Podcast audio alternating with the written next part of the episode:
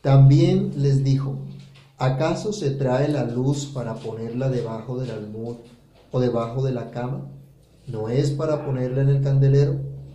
Porque no hay nada oculto que no haya de ser manifestado, ni escondido que no haya de salir a la luz. Si alguno tiene oídos para oír, oiga. Les dijo también, mirad lo que oís, porque con la medida que medís os será medido, y aún se os añadirá a vosotros los que oís, porque al que tiene se le dará, y al que no tiene, aún lo que tiene se le quitará. Padre que estás en los cielos, en el nombre de nuestro Señor Jesucristo, te damos gracias por tu palabra. Y rogamos Dios que en esta mañana sea tu Espíritu en medio de nosotros, abriendo nuestro entendimiento, iluminando nuestro entendimiento, dándonos oídos para oír, corazón para entender tu voz, tu palabra. Señor, que al reflexionar en ella no podamos quedar tranquilos, Señor, con nuestra vida, sino que podamos acudir a ti. Y que hoy, Señor, seamos renovados y seamos fortalecidos en ti. Que solo la paz tuya sea la que llene nuestras vidas no las comodidades que pudiéramos tener, no las cosas que anhelamos, Señor, como tal vez aquello que pudiera darnos satisfacción o placer a nuestra vida. Señor, que sea tu palabra hoy hablando a nuestros corazones, llenando nuestros corazones de ti, y que así como aquellos que en el primer siglo recibieron esta buena nueva, como aquellos a los que tú hablaste directamente escucharon esta buena nueva, hoy también nosotros podamos escucharla y seamos fortalecidos en ti y dirigidos a vivir para la gloria tuya. En Cristo Jesús te lo pedimos y te damos gracias, Padre Santo. Amén. Pueden tomar asiento, hermanos, y continuamos con nuestro estudio del libro de Marcos. Y habíamos comenzado ya a ver el desarrollo de la parábola del sembrador Vimos su presentación general a una multitud y luego una explicación que da el mismo Señor Jesús en privado a un grupo más reducido de seguidores, cuyo propósito era demostrarles que Jesús esperaba de sus discípulos que dieran fruto, pues son esa buena tierra que Dios ha preparado, donde la semilla de la palabra del Señor puede germinar y puede dar fruto por la 30, 60 y hasta el ciento por uno. Todo porque la gracia de Dios ha sido revelada a ellos y han sido llamados para la salvación. Pero vamos a seguir estudiando el mismo tema que iniciamos en Marcos capítulo 4, que hemos titulado ¿Cómo escuchas el Evangelio? Ya hoy es la tercera, la tercera vez que estudiamos esta misma pregunta a la luz de este pasaje y hoy a manera de conclusión de los versículos 21 al 25 lo estaremos concluyendo. Los versículos 21 al 23 pareciera que sigue el, mismo hilo de lo que venía diciendo en los versículos anteriores cuando el Señor explica la parábola del sembrador.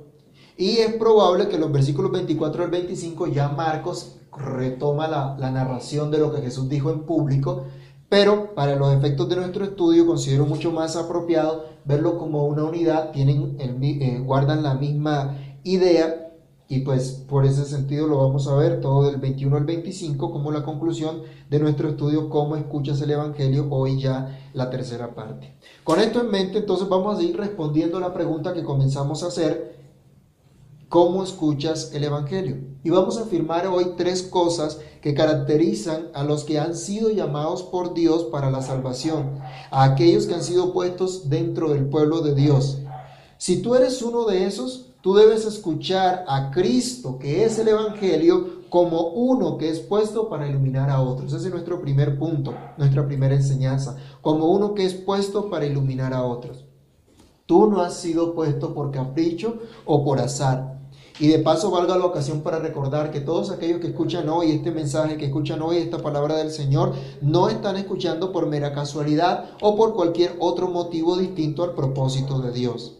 Si tú has comenzado a escuchar la palabra del Señor, si tú has comenzado a seguir a Jesucristo a pesar de tus debilidades y a pesar de tus errores, es porque tú has sido puesto para iluminar también a otros. Eso quiere decir que tú eres una luz encendida por Cristo. Mire qué es lo que dice el Señor. ¿Acaso se trae una luz para ponerla debajo de un almud o debajo de la cama? ¿No es para ponerla en el candelero?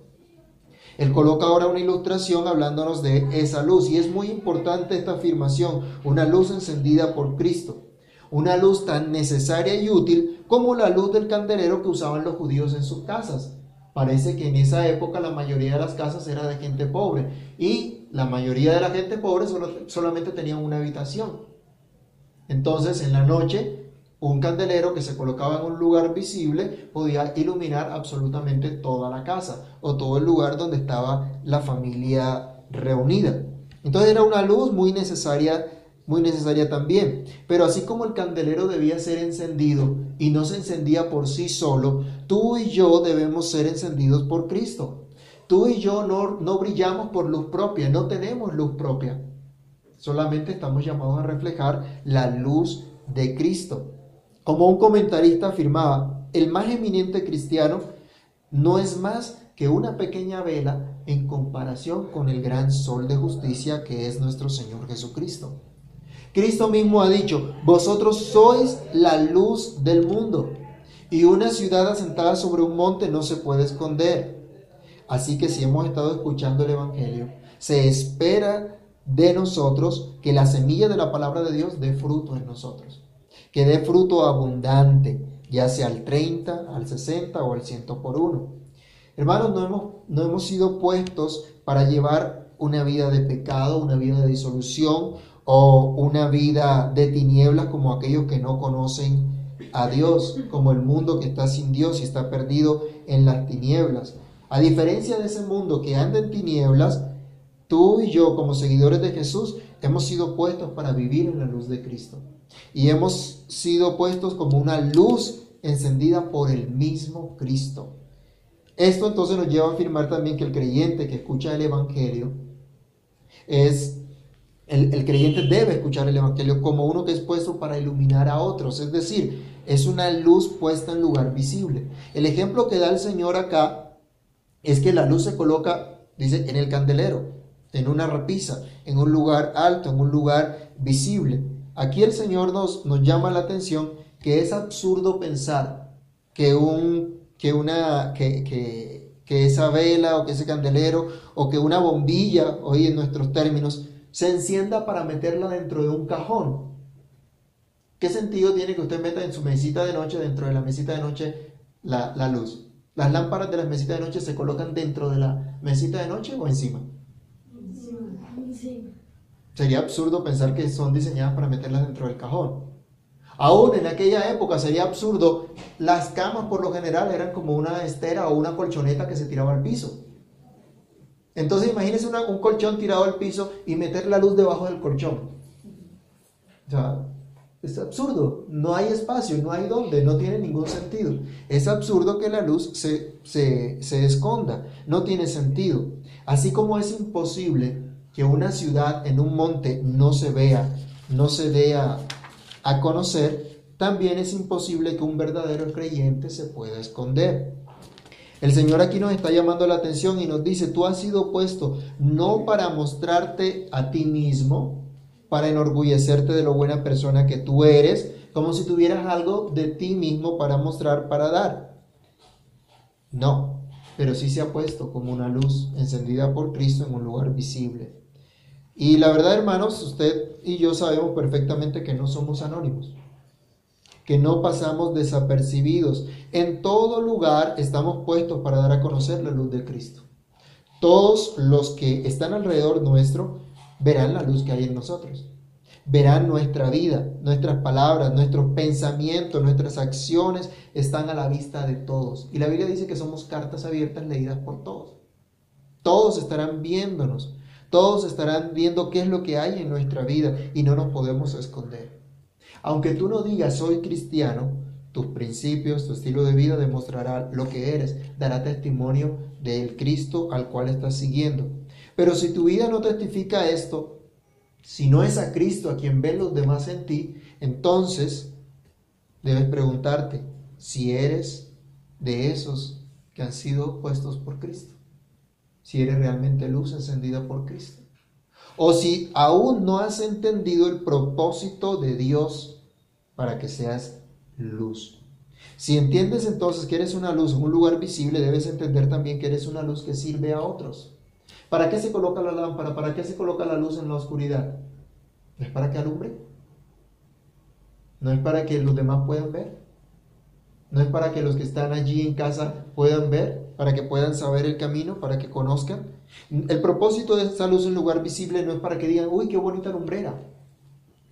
Qué luz tan bonita. Uy, qué creyente tan hermoso. Uy, qué hombre de Dios, qué mujer de Dios tan, tan piadoso. Qué bueno. No, no es para recibir beneficio alguno de esa luz nosotros mismos, sino para servir a otros. Cuando se enciende una luz en medio de la oscuridad, ¿qué ocurre? Se puede ver lo que hay alrededor. Se puede ver con claridad, se puede conocer el camino, se puede andar con seguridad, se puede conocer el camino a seguir. Y la ilustración que nos da el Señor Jesús indica que todos los que estaban en casa se beneficiaban con la luz que era puesta sobre el candelero en el lugar apropiado. Y aquí viene una aplicación para nosotros, y es que nuestra familia debe beneficiarse con la luz que Cristo ha puesto en nosotros. A veces queremos hacer misiones y queremos llegar a mucha gente y queremos llegar al uno, al otro, al otro y al otro, ¿cierto? Y nos desesperamos por eso. Pero bueno, Dios nos ha colocado primero en nuestra casa, primero en nuestra familia. A los discípulos les dijo que iban a recibir poder cuando el Espíritu Santo estuviera sobre ellos. ¿Y serían testigos dónde? En Jerusalén, Samaria y Primero donde estaban. Primero en el sitio donde Dios los había colocado. ¿Y dónde Dios, donde Dios nos colocó primero a nosotros? ¿Cuál es nuestro círculo más cercano? Nuestro hogar. Nuestro hogar, nuestra casa, donde vivimos, la gente con la que vivimos. Entonces, tu familia debe beneficiarse con la luz que Cristo ha puesto en ti antes de salir a beneficiar a los que están fuera de tu entorno familiar, lo cual vamos a ver enseguida, pero los primeros a quienes debes servir con la luz del Evangelio es a tu familia. Y esto no es responsabilidad solo del pastor o solo de los líderes. Esto es responsabilidad de cada creyente. Cada uno de nosotros, en nuestra comunidad, en nuestra casa, estamos llamados, puestos para hacer luz para servir a nuestra familia. Antes de salir a hacer misiones al mundo entero, hay que hacer una misión al interior de nuestra familia. Antes de salir a proclamarle al mundo entero que venga Cristo, que crea en Cristo, darle las malas noticias y darle las buenas noticias, hay que hacerlo primero en nuestra familia, en nuestra casa. Entonces sí podremos estar en capacidad de ser una luz que le sirve también a otros en el entorno más próximo a nuestra familia y hasta donde Dios quiera colocarnos. Si Dios no nos quiere sacar solamente de allí donde estamos, en nuestra familia, en nuestro entorno, pues allí estamos llamados a ser puestos luz. Pero si Dios en su soberanía nos permite rodearnos con mucha más gente e influenciar a mucha más gente, entonces allí tendremos que ser luz que sirve a los demás. Pero en segundo lugar, podemos decir que el llamado a escuchar el Evangelio o el cuestionamiento de cómo escuchas el Evangelio eh, nos dice que nosotros debemos escuchar la enseñanza de Cristo para dar como uno que da a conocer a Cristo. Y esto es obvio si entendemos que somos puestos para iluminar a otros. El verdadero sentido de iluminar es dar a conocer la luz verdadera que vino al mundo. Como lo decíamos antes, no brillamos por nosotros mismos, es por la luz de Cristo. Y lo que vamos a alumbrar es la luz de Cristo. Lo que vamos a mostrar es la luz de Cristo. La condición natural del hombre, dice la Biblia, que es muerte, que el hombre está muerto en sus delitos y pecados, en tinieblas, en desesperanza. Y solo Cristo es la esperanza de este mundo perdido. Y Cristo ha puesto a sus discípulos para que den a conocer esa esperanza, para que den a conocer esa luz al mundo perdido. Hermanos, nosotros tenemos el privilegio de dar a conocer a Jesús al Jesús que está destinado a ser manifestado y conocido. Miren el versículo 22, está muy relacionado con el versículo número 11, donde el Señor habla que ese misterio que estaba escondido es dado a conocer. A los discípulos que le preguntaron sobre la parábola en el verso 11, recordemos un momento, Él les dijo, a vosotros os es dado saber el misterio del reino de Dios, mas a los que están fuera por parábola todas las cosas un misterio que estaba escondido, la salvación de Dios en Cristo. Los corazones endurecidos, los corazones incrédulos, no conocían este misterio. Pero aquellos escogidos por Dios se les era revelado este misterio. Estaba destinado darles a conocer este misterio. Y este misterio es Cristo mismo. Ahora en el verso 22 Jesús dice, porque no hay nada oculto que no haya de ser manifestado, ni escondido que no haya de salir a la luz ese misterio que es Cristo mismo, estaba dándose a conocer a sus seguidores, a sus discípulos, y estos a su vez tendrían que hacerlo luego con los demás. No quedaría escondido. Mire, de pronto multitudes escucharon y no entendieron, pero hubo un pequeño grupo, un grupo más reducido que escuchó a Jesús, que siguió a Jesús y que entendió y que recibió esta revelación. Pero este pequeño grupo tendría la misión de seguir dando a conocer a Cristo. Dios tenía un misterio, Dios tenía una revelación, Dios tenía un propósito preparado desde antes de la fundación del mundo. Leamos Efesios capítulo 1, versículos 3 al 10.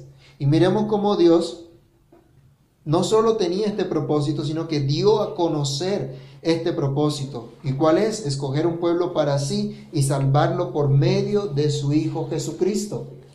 Esto estaba dentro del plan, dentro de la mente de Dios desde antes de la fundación del mundo. Leamos Efesios 1 del 3 al 10. Dice, bendito sea el Dios y Padre de nuestro Señor Jesucristo, que nos bendijo con toda bendición espiritual en los lugares celestiales en Cristo, según nos escogió en Él antes de la fundación del mundo, para que fuésemos santos y sin mancha delante de Él, en amor habiéndonos predestinado para ser adoptados hijos suyos por medio de Jesucristo según el puro afecto de su voluntad para alabanza de la gloria de su gracia, con la cual nos hizo aceptos en el amado, en quien tenemos redención por su sangre y el perdón de pecados según las riquezas de su gracia, que hizo sobreabundar para con nosotros en toda sabiduría e inteligencia, dándonos a conocer el misterio de su voluntad según su beneplácito, el cual se había propuesto en sí mismo de reunir todas las cosas en Cristo, en la dispensación del cumplimiento de los tiempos, así las que están en los cielos como las que están en la tierra. Ahora este misterio ha sido dado a conocer. Ahora este misterio nos ha sido dado a conocer a los discípulos de Jesús y seguiría siendo dado a conocer a través de estos discípulos hasta el fin del mundo. Así que repito, no estamos escuchando por casualidad, sino porque Dios nos ha puesto para dar a conocer a Cristo a otros, porque Cristo ha querido darse a conocer a ti y a mí, para que nosotros también le demos a conocer a otros, para que demos a conocer a aquel quien revela la condición del ser humano. El dicho de Jesús debe ser tenido muy en cuenta. Algunos creen que pueden engañar a Dios. Algunos creen que se pueden salir con la suya, que pueden jugar con Dios, que pueden hablar de Dios lo que no es, que pueden ocultar su luz de su pueblo enseñando vanidades, enseñando mentiras y deteniendo con injusticia la verdad de Dios. Pero como Dios decía por medio de Moisés, mire Deuteronomio 32, 35, mía es la venganza y la retribución a su tiempo su pie resbalará, porque el día de su aflicción está cercano, y lo que les está preparado se apresura. Con Dios no se juega. Y a Dios no le podemos engañar. Y ante su vista nuestras vidas están abiertas. Y aunque los demás no nos vean, Dios sí nos ve tal cual somos. Aunque los demás no sepan las motivaciones de nuestro corazón, Dios sí las ve. Dios sí las conoce. La palabra de Dios es viva y eficaz y hará lo que tiene que hacer en nosotros. Los que son de Dios serán limpiados y salvados por su palabra. Los que no lo son serán condenados por esa misma palabra, aunque la prediquen. Debemos dar a conocer a Cristo a otros y Cristo mismo revelará su condición y le mostrará su necesidad de ser limpiados y ser, y ser salvados por tan maravilloso Salvador, por tan maravilloso Señor. No hay nada que quede oculto. Está destinado a ser manifestado y está destinado a que manifestemos a Cristo. Y cuando manifestamos a Cristo, se manifiesta también lo oculto de nuestro corazón. Y ante la palabra de Dios somos totalmente descubiertos. ¿Quién ¿Quién puede sacarnos de las tinieblas? Solo Cristo. Y debemos dar a conocer a ese que saca de las tinieblas y que nos trae a la luz. Al dar a conocer a Cristo, al mostrarnos, cuando Cristo se da a conocer a nosotros, cuando nos muestra la condición en la que estamos, no nos deja la deriva. No nos deja en esa misma condición, sino que nos saca de esa oscuridad y nos traslada a su luz admirable. Nos saca de la esclavitud al pecado y nos trae a su luz.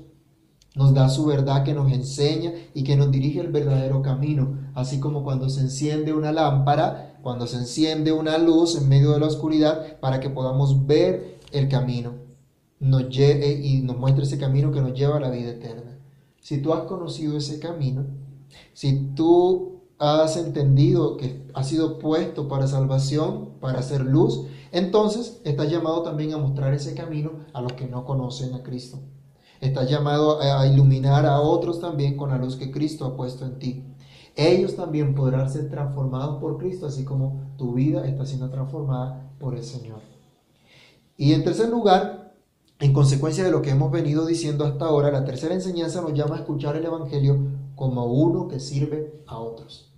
Parece que estuviéramos redundando, diciendo lo mismo. Pero, ¿qué implica iluminar? ¿Qué implica dar a conocer a Cristo? Pues servicio. Implica servicio. Y no cualquier clase de servicio, sino el mejor servicio porque le es prestado directamente a Cristo a través del servicio a otros. Pero para ello es necesario estar constantemente aprendiendo de Cristo. Volvamos al versículo 23 de Marcos 4, donde el Señor dice, si alguno tiene oídos para oír, oiga. Y mire que acá se repite un poco diferente el versículo 9. ¿Se acuerdan cuando el Señor estaba delante de la multitud dando la parábola del sembrador? Al finalizar, él decía, entonces les dijo, el que tiene oídos para oír, oiga. Ahora aquí dice, si alguno tiene oídos para oír, oiga. En otras palabras, si entiendes que has sido puesto para llevar frutos, para iluminar a otros, para dar a conocer a Cristo a otros, ¿Cómo lo vas a hacer? ¿Cómo te vas a preparar? ¿De dónde vas a obtener los recursos necesarios para servir, para cumplir la misión que Cristo te ha dado? Pues de Cristo mismo. La Biblia dice que separados de Él, nada podemos hacer. Y Él es el que nos da todo lo que necesitamos para hacer lo que Él quiere. Si Él te ha dado oídos para oír, pues escúchalo. Si Él te ha, llamado, pues préstale atención. ¿Qué te dice Cristo a diario? ¿Qué es lo que te enseña Cristo a diario? ¿Cómo lo estás escuchando? No me digas que por una revelación, por una visión o un sueño. Pero sí por la palabra profética más segura, la palabra escrita de Dios. Bueno, ¿cómo creer que vas a servir a los demás ¿O qué motivación vas a tener? En este mundo donde todos queremos que nos sirvan, que nos den cosas, ¿qué tan dispuestos estamos nosotros a dar? ¿Qué tan dispuestos estamos nosotros a servir a los demás? Bueno, solo la escritura nos puede dar la dirección y la sabiduría para poder servir a los demás con la motivación correcta. Porque también pudiéramos servir a los demás, pero no con una motivación correcta, ¿cierto? Pudiéramos desgastarnos la vida en servicio, en obras de caridad. Pero ¿y mi motivación cuál es? ¿Estoy pensando que de esa manera estoy sirviendo a Cristo? ¿O simplemente estoy buscando un beneficio detrás de todo eso? Ya sea un reconocimiento, ya sea un beneficio económico, estatus, fama, lo que sea. Solo la palabra de Dios nos puede enseñar la motivación correcta para servir a los demás. Y esto es servir a Dios mismo, hacer todas las cosas para su alabanza, para su gloria. Pero entonces hay que estar aprendiendo de Cristo. Hay que estar atentos a Cristo y escuchar lo que nos dice el que tiene oídos. Oiga, si Dios te ha dado oídos, escucha, presta atención, atiende a lo que Dios te dice. Que no seamos oidores olvidadizos sino que estemos atentos a la palabra de Dios, pero que estemos también colocando los dones al servicio de los otros. Dice el versículo 24, que les dijo también, mirad lo que oís, porque con la medida que con que medís os será medido, y aún se os añadirá a vosotros los que oís, porque al que tiene se le dará, y al que no tiene, aún lo que tiene se le quitará. El Señor acá está pidiendo a sus discípulos, a sus seguidores, que presten mucha atención a lo que Jesús les está enseñando. Porque no es para que se queden ellos solos con ese aprendizaje, sino para que puedan compartirlo con los demás. No han sido puestos como luminares para ellos mismos, sino como luminares para los demás en medio de una generación maligna y perversa, dice la Escritura. No han sido capacitados para quedarse simplemente con ese... Eh, no han sido capacitados para enseñar o para dirigirse a ellos mismos, sino para servir a los demás. Los dones, los talentos con los cuales Dios te ha capacitado no son tuyos, son de Dios. Y si son de Dios, deben ser puestos al servicio de Dios. Miremos primera de Pedro, capítulo 4, verso 10. Primera de Pedro, capítulo 4, verso 10. Alguien que lo lea, por favor.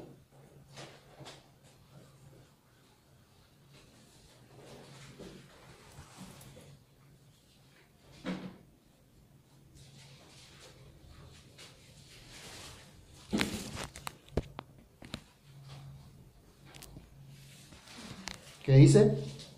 4.10 dice,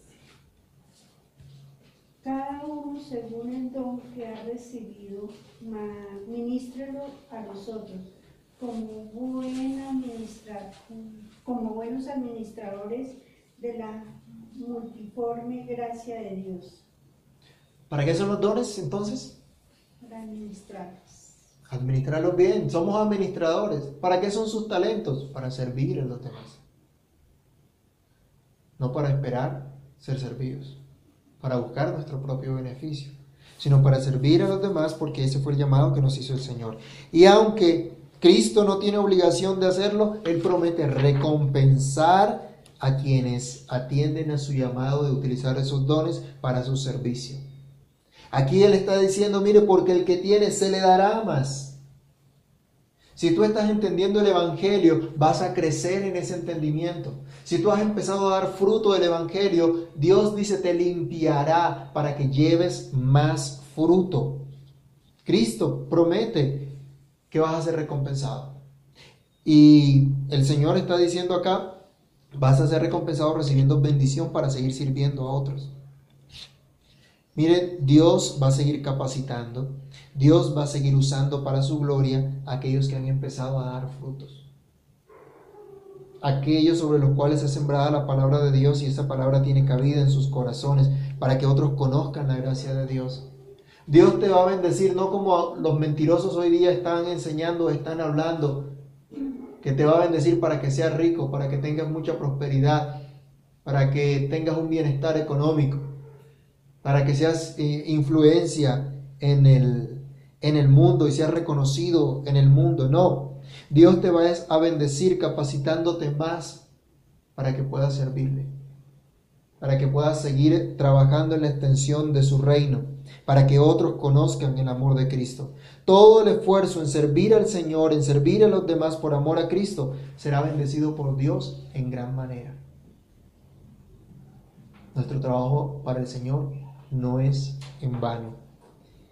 Él dice que hasta por un vaso de agua que tú brindes a uno de los suyos, porque son de Cristo, eso también te será recompensado. Esa es la promesa de Jesús. Y aunque nosotros no busquemos recompensa para enorgullecernos o disfrutar de un bienestar por servir al Señor, Dios sí promete que seremos grandemente bendecidos y seremos provistos de todo lo que sea necesario para que sigamos extendiendo el reino de Dios. Si Dios nos ha puesto para ser luminares, si Dios nos ha puesto para servir a los demás, entonces Dios nos va a bendecir si entendemos esto. Que sigamos dando a conocer a Cristo con fidelidad, que sigamos sirviendo a Cristo con fidelidad y veremos entonces esa bendición del Señor. No dándonos una palmadita en el hombro porque somos fieles, sino usándonos para su gloria, capacitándonos para que su nombre siga siendo exaltado. Pero aquellos que tienen apariencia de cristianos y no lo son, aquellos que escuchan pesadamente el Evangelio en sus vidas, pero sus vidas no son transformadas por la palabra de Dios, Él dice, aún lo que tienen se les quitará. Aún lo que piensan tener supuestamente de Dios les será quitado. Se demostrará un día qué clase de tierra han sido, qué clase de terreno han sido. Se demostrará que no fueron, la, no fueron el terreno bueno, donde la semilla dio fruto, donde la semilla germinó y dio fruto al 60, 70 y 100 por uno. Se, darán, se, se manifestará que fueron simplemente un talento enterrado, que no se puso al servicio del Señor y que no sirvió absolutamente para nada. ¿Cómo escuchas el Evangelio?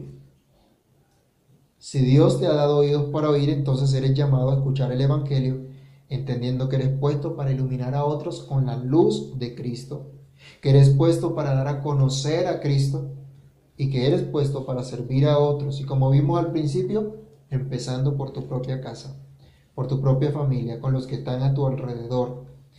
Tal vez nosotros no hemos entendido lo que Dios ha hecho por nosotros en Cristo. Tal vez no hemos comprendido aún el Evangelio y todavía luchamos con pensamientos egoístas, luchamos con pecados en nuestras vidas en lugar de mortificar el pecado como nos manda la misma Biblia. Tal vez seguimos compadeciéndonos de nosotros mismos en lugar de compadecernos de los que no tienen a Cristo en su corazón. Roguemos entonces a Dios que ilumine nuestro entendimiento y que podamos comprender lo que Cristo ha hecho, que nos podamos llenar de gozo, que nos podamos llenar de un gran agradecimiento al Señor al punto que anhelemos constantemente escuchar su palabra, escuchar la buena noticia para ser animados, para ser fortalecidos, para que cada día seamos transformados por esa buena noticia de tal manera que en la misma medida comuniquemos a otros el Evangelio. Comuniquemos a otros lo que nuestro Señor Jesucristo ha hecho. Vamos a orar. Padre que estás en los cielos, en el nombre de Jesús te agradecemos por tu palabra, la meditación en ella. Gracias Señor, porque tú nos has llamado como pueblo tuyo. Tú nos has llamado para que llevemos fruto. Señor, te pedimos misericordia y que obres de tal manera en nosotros que realmente pueda haber un fruto abundante en nuestra vida. Y que haya en nosotros, Señor, esa disposición que tú colocas ese querer como el hacer por tu buena voluntad, de atender a tu palabra, de escuchar más de ti, de darte a conocer, de resplandecer con la luz que tú colocas en nuestras vidas, con la luz que tú nos das, de poder servir, Señor, sin buscar nada a cambio, sin buscar ser recompensados, pero sabiendo que tú recompensarás todo esfuerzo, toda labor que se haga para la gloria de tu santo nombre. Solo tú conoces nuestro corazón y conoces las motivaciones que nos mueven a cada cosa. Guárdanos, Señor, de nuestras motivaciones pecaminosas, de nuestros deseos egoístas y perversos. Ten misericordia de nosotros, Dios, y permítenos disfrutar de tu bendición, disfrutar de la obra que Cristo ha hecho por nosotros. Padre, por nosotros no podemos resplandecer, por nosotros no podemos ser luz, pero por tu gracia, Señor, por la obra de Cristo en la cruz del Calvario, tú nos has traído y nos has puesto para ir y llevar fruto. Nos has puesto como tus hijos, como tu pueblo, como receptores de tu gracia, como aquellos que son perdonados, que son limpiados, para dar a conocer esa gracia, ese perdón tuyo. Ayúdanos porque sin ti nada podemos hacer. En tus manos nos colocamos, Dios, y pedimos que nos ayudes a vivir constantemente aprendiendo de ti para poder dar a conocer tu buena noticia a los que están a nuestro alrededor, empezando por nuestra propia casa. En el nombre de Jesús oramos. Te damos muchas gracias, Señor. Amén.